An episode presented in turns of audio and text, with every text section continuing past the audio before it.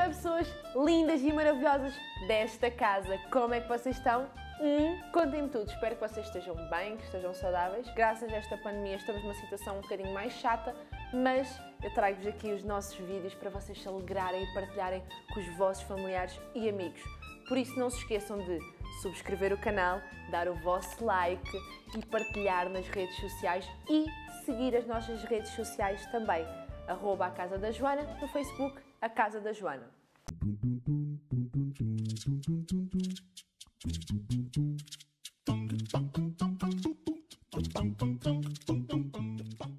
Então, no vídeo de hoje vamos relembrar o nosso primeiro vídeo. Lembram-se daquele tópico que falava de as idas ao frigorífico, do estar deitada, já não ter posição para estar? Quantas vezes vocês foram hoje ao frigorífico? Eu quero que vocês comentem aqui nos comentários deste vídeo uh, quantas vezes hoje vocês já foram ao frigorífico. Eu vou mais de 20 vezes ao frigorífico, de certeza absoluta. Então, hoje eu venho-vos trazer um vídeo que fala sobre o bem-estar. Vocês sabiam que fazer desporto regularmente promove uma substância no nosso corpo que se chama endorfinas? É uma substância que é quase equivalente ao sintoma da felicidade em si.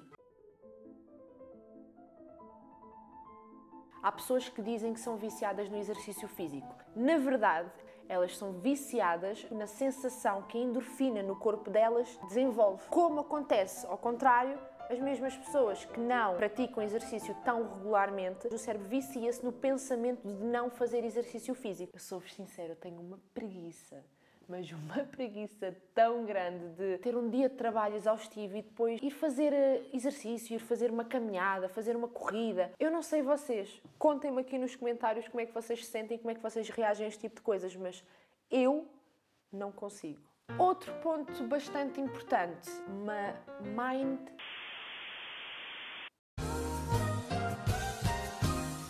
uma mindfulness. Fullness, fullness, fullness.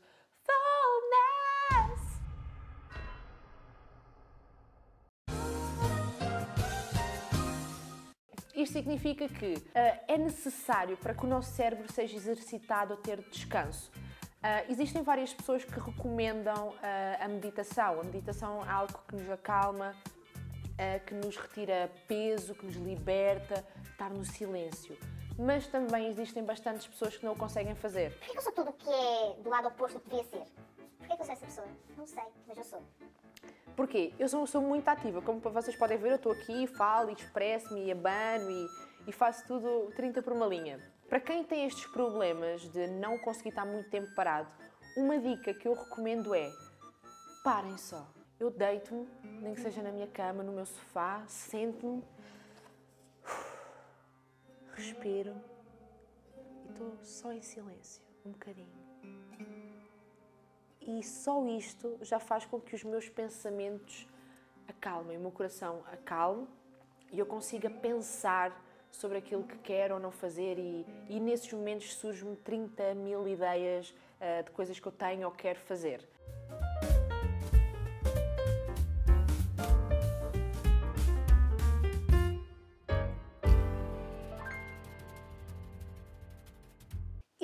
Para falar deste tema, meninos e meninas, senhores e senhoras, eu trago um convidado super especial.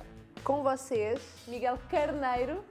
Então, uh, o Miguel fez uh, uma das maiores proezas conseguidas quase por um ser humano, porque eu não sei como é que ele foi capaz de o fazer. 38 km de natação, 1800 de bicicleta, 422 quilómetros a correr, Miguel.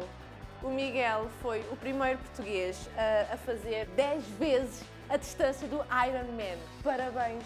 O que é isto, Miguel? Obrigado. Isto é uma loucura, Miguel.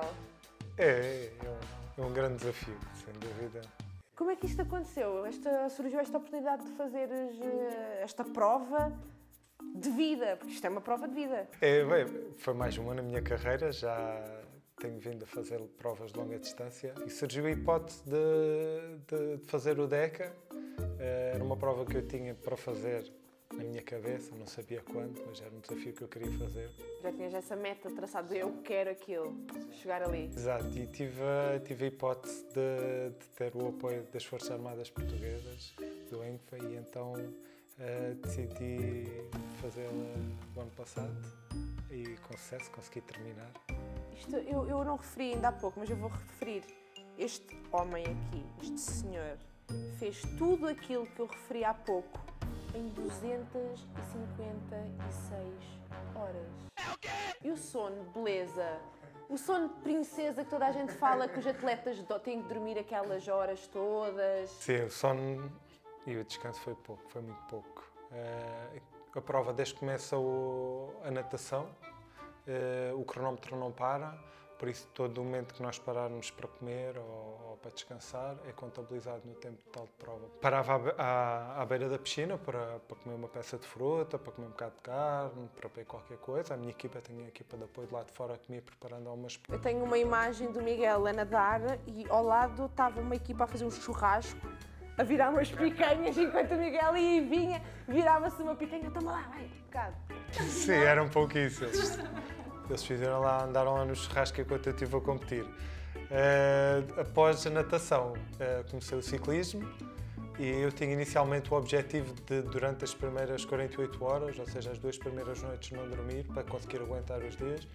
E então comecei a pedalar e cerca a meio da primeira noite eu já estava com o cansaço acumulado da natação, com o do ciclismo, já tinha sempre qualquer coisa quilómetros.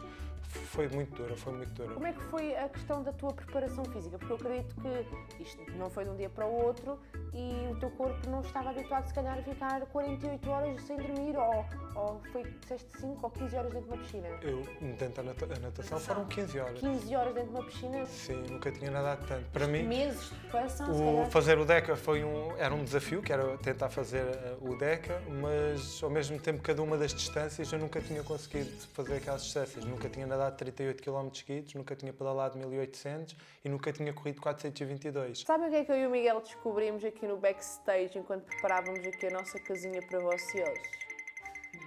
Nós somos algarvios, não é, Miguel? Yeah. Onde é que tu nasceste? Em Lagos. Legs! Ele é de legs! Como vocês sabem, eu também sou algarvia, nota-se bem aqui pela minha fala. E eu estou aqui na presença de um xixi como eu. Ele fala o xixi como eu. É os peixes, o orgulho, as caixas. E vocês sabem exatamente o que é que eu vou fazer para terminar este vídeo. Nós vamos jogar aquele jogo magnífico que nós jogávamos em criancinhas, que é típica da sardinha. Tu vais perder. Bora. Vai! Que- começas tu, começa eu. assim. Como é? Ah, 50-50. Vá lá. Mais uma oportunidade. Para. E depois, ai, ele tem os olhos azuis, eu confundo-me. O quê?